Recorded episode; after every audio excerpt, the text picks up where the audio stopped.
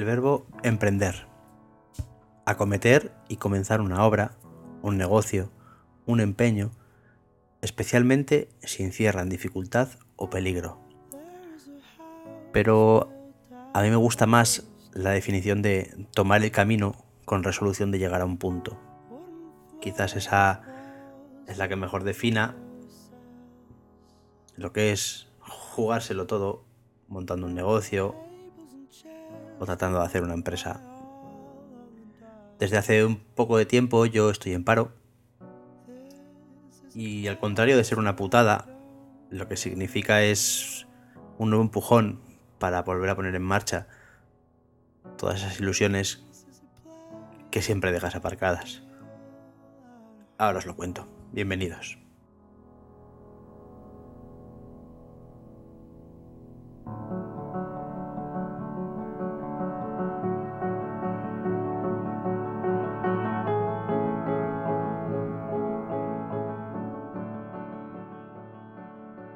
Que es un empujón, porque al final, cuando empezamos con nuestro trabajo, tendemos a, estancarnos en una rutina y a, tener poco tiempo para, esas cosas que, nos gustaría hacer, que teníamos planeadas y que no, que no llevamos a cabo. La primera de ellas para mí ha sido, desde luego, hacer este, este podcast, algo que tenía muchas ganas de hacer hace mucho tiempo, pero que nunca tenía en momento.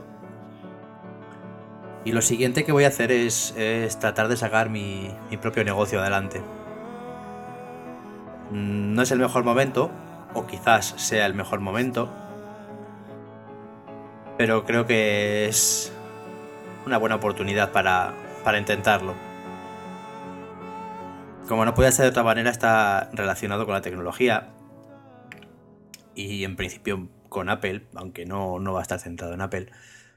Y, y está centrado con algo que hasta ahora no ha sido mi medio, el audiovisual, aunque también tendrá su relación sino que está pensado para ayudar a, la prensa. Desde hace tiempo escribo en, mi Tumblr, escribí una serie de artículos sobre las revistas en el que explicaba por qué tengo la sensación de que se están equivocando a la hora de pasar sus contenidos a digital. Alguien le ha dicho a, la mayoría de las publicaciones que las revistas se, tienen que ser exactamente iguales, pero que en vez de fotos llevan fotos y vídeos, eh, las fotos son galerías y, tienen algunos interactivos. Bien, yo creo que el fallo eh, reside exactamente en eso. Creo que, nadie se ha planteado reinventar la publicación en digital. Seguimos pensando en, en 2D, en las revistas. Ahora mismo tengo abierta la, la Wired delante mío en el iPad. Y sí, está muy bien, pero eh, sigue siendo un pasapáginas. Y en cierto modo, para hacer eso, me da igual tener la, de papel que tener esta. Y el precio no me compensa en algunos puntos. Sí que es cierto que tienen vídeos, que puedo compartir algunas cosas, algunas cosas por redes sociales, etcétera, etcétera. Pero creo que, el concepto de revista se tiene que reinventar y bien, eso es lo que, lo que yo quiero hacer. Eh, tengo la idea, la tengo bastante bien perfilada, ya se está trabajando en el diseño y tendré que dentro de poco empezar a, trabajar en la programación con, quien pueda encontrar, porque a esto es a lo que quería llegar. No es fácil montar una empresa. Eh, creo que muchos lo saben, sobre todo los que, los que lo viven y los que trabajan en, sacando la suya adelante. Pero cuando no, no, tienes un apoyo, una ayuda de alguien que, que invierta en ti, es muy complicado. Entonces yo lo voy a hacer poco a poco, sin ninguna prisa, disfrutando sobre todo del proceso de, creación, porque creo que es lo que vamos a hacer, crear algo nuevo. Y me gustaría desde aquí, de vez en cuando, sin ser muy pesado, ir contándoos un poco cómo, cómo va avanzando el proceso, eh, los problemas que me voy encontrando, no solo los burocráticos, que eso ya los conocemos todos y sabemos que van a estar ahí, sino los tecnológicos. porque lo que pretendo no es sencillo, tampoco creo que yo sea un, resabido en esto de la tecnología, sé lo que sé y, eso es lo que voy a utilizar, pero trataré de rodearme de gente que, me pueda ayudar, que pueda aportar y que, que ayude a mejorar la, idea que yo creo que, es brillante.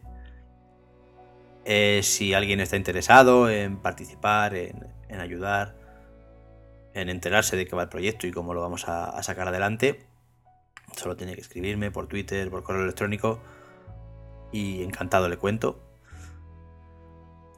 Y también quiero dar las gracias desde aquí a, Manuel Ángel Méndez de, de, Gizmodo en español y del país y, de muchas más cosas.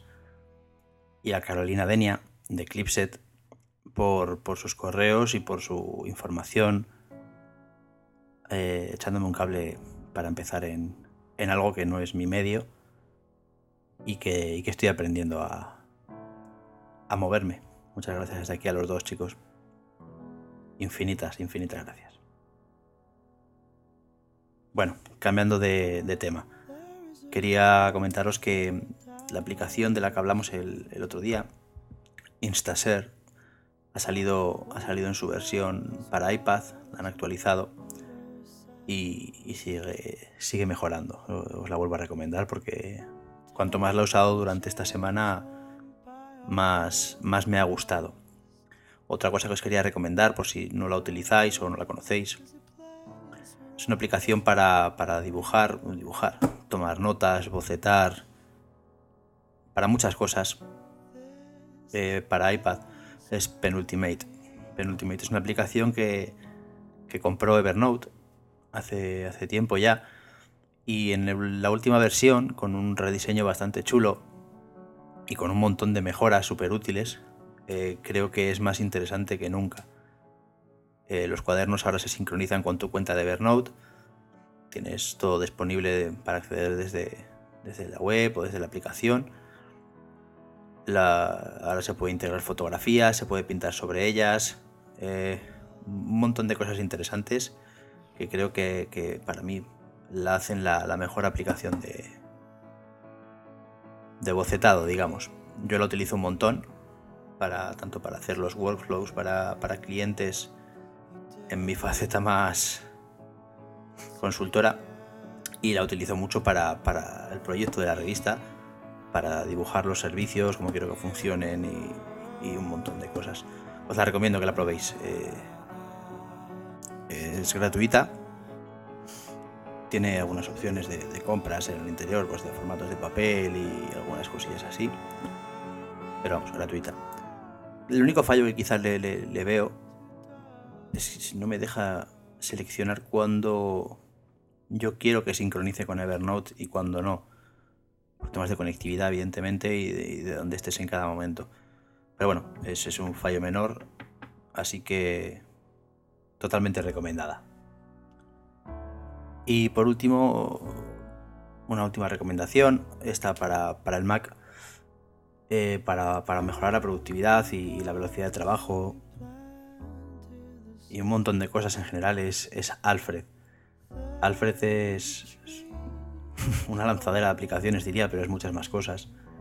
Es un automatizador del sistema que poniéndole un atajo de teclado como puede ser el, de Spotlight, eh, sale la ventanita en la que tú escribes ciertas cosas y puedes desde manejar la música, enviar correos electrónicos, mover archivos, hacer búsquedas en internet, búsquedas eh, en páginas predefinidas, lanzar páginas predefinidas, abrir aplicaciones haciendo alguna acción, eh, un montón de cosas. Desde luego que ahora está, estamos en la fase beta de la versión 2, yo estoy de probador, os aseguro que es una pasada y, merece mucho la pena echarle un ojo porque aunque al principio puede que alguien se sienta extraño y no, no tienda a utilizarla, eh, tiene una gráfica de uso en la que te vas dando cuenta que cuanto más tiempo lo tienes en el ordenador y más veces lo usas, el uso se va, va creciendo exponencialmente.